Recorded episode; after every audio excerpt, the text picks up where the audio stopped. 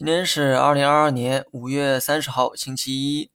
市场呢没啥大问题哈。今天热点呢主要在消费领域，食品饮料、酒店、餐饮、旅游这些与消费相关的行业都迎来了大涨。大涨的原因呢，是因为上海开始复工复产，消费场景也逐渐的开放。同时呢，为了刺激消费，当地也采取了很多积极的措施。你会发现这些现象跟二零二零年初非常相似。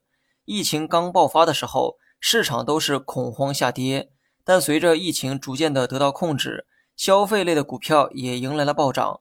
当时呢，直接把茅台送到了两千六百元的股价。当然了，这其中全球放水起到了推波助澜的作用，但类似的这个节奏，我们呢可以拿来借鉴一下。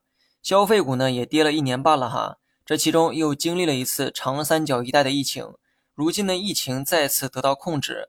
我想，对于消费股也是一种利好。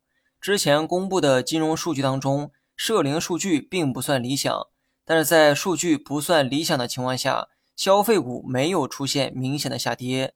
虽然呢有那么一点讽刺哈，但国内投资者是真的热爱大消费，否则呢茅台也不可能涨了十年。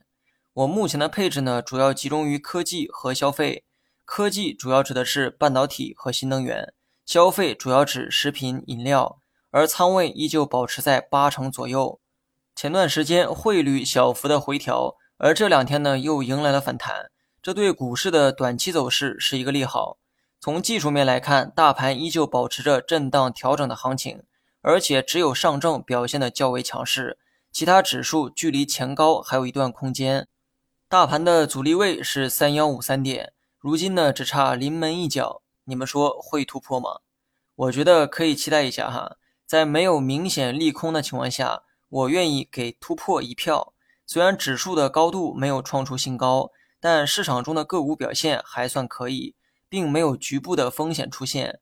从大盘的技术形态来看，从上到下依次为五日线、十日线和二十日线，这就说明短周期的强势依旧还在，只不过这种强势没法跟一周前相提并论。如果这个时候再来一根阳线，走平的五日线会迅速上拉，到时候三条均线都会向上发散，有望再次形成多头排列。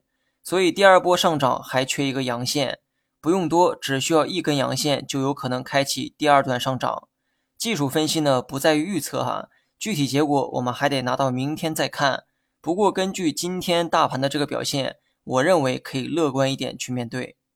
好了，以上全部内容，下期同一时间再见。Mm-hmm.